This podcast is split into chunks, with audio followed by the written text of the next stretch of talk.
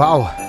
Jingle Bells geht mir schon ordentlich auf den Sack, aber trotzdem, hier ist der Ringfuchs Podcast, das ist unser Weihnachtskalender und wir haben jetzt Türchen, wenn ich richtig denke, Türchen 14 und dahinter befindet sich etwas, was mir ebenfalls auf den Keks ging, lange Zeit und was ich nicht verstehen konnte und zwar Rena Miro aka Sable. Warum hat es diese in Anführungsstrichen Wrestlerin geschafft, sich so lange in der Zeit der Attitude-Ära zum Teil auch oben zu halten. Was soll das? Ich werde dazu nichts Negatives sagen, weil ich sehr große Angst vor ihrem Ehemann habe. und du natürlich ist super.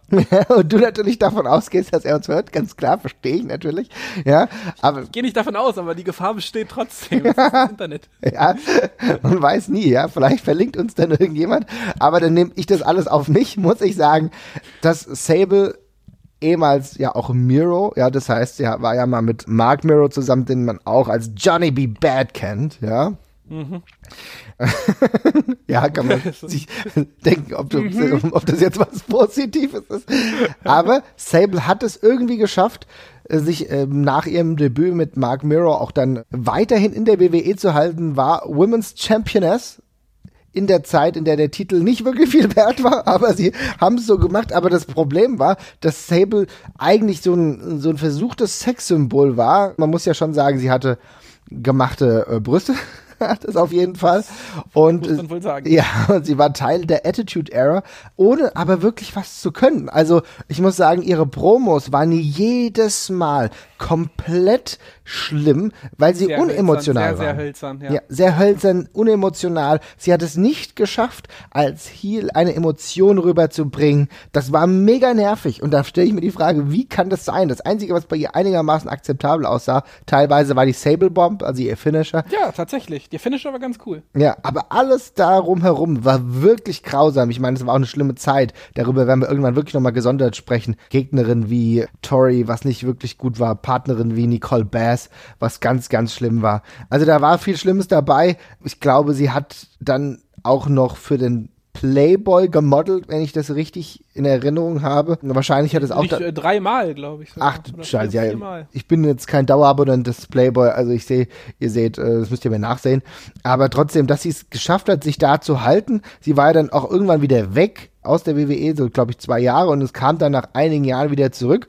Lustigerweise in eine Beziehung dann eingeflochten mit Vince McMahon und hat wieder einen Run gehabt. Mhm. Warum? Ich kann es nicht nachvollziehen. Ja, das war dann ja auch ganz groß mit dieser, äh, ja, wir spielen mal so ein bisschen mit Lesben-Images-Zeit mhm. in der WWE, wo sie dann mit Tori Wilson, mit der sie übrigens auch noch mit zusammen im Playboy war, wenn ich mich äh, recht erinnere. Das war das, glaube ich, das letzte Mal.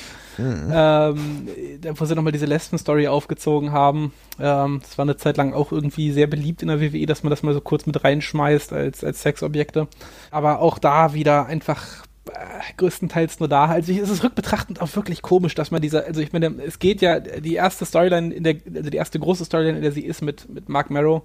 Das ist ja tatsächlich so ein bisschen so eine Emanzipationsstoryline, weil ihr mhm. Mann ja sie an und rumschubst und so und sie macht sich dann irgendwann von ihm frei und verpasst ihm auch die Sable Bomb. Sogar ein Match haben sie, glaube ich, gegeneinander, ne? Ja, genau. Und was er dann gewinnt und so.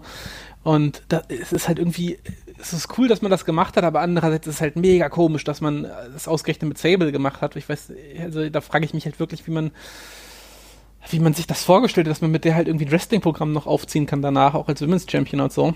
Dass das schwer wird, hätte man sich ja eigentlich vielleicht denken können. Aber die Story gegen Marrow war zumindest, ja, achtbar, sag ich mal. Mhm. Ja, das war wahrscheinlich das Beste, was in ihrer Karriere wrestlerisch passiert ist, muss man sagen. Ja, also auch von ähm, allem, wie das abgelaufen ist. Aber was sie wahrscheinlich ja, am besten gemacht hat, war im Endeffekt, dass sie in ihrem zweiten Stint in der WWE äh, dann ihren Ehemann kennengelernt hat, Brock Lesnar, über den wir eben schon gesprochen haben, äh, der übrigens auch ganze zehn Jahre jünger ist als sie. Vielleicht dafür ist, dafür ist er ungefähr 300 Mal größer als sie. Es gleicht sich alles aus im Leben. Auf jeden Fall. Also immerhin eine Sache richtig gemacht. Und wir sind auch froh, dass sie uns jetzt gar nicht mehr im Programm beehrt. Ich glaube, ist jeder relativ zufrieden mit. Ja, es ist schön, dass sich das alles gefunden hat, ja.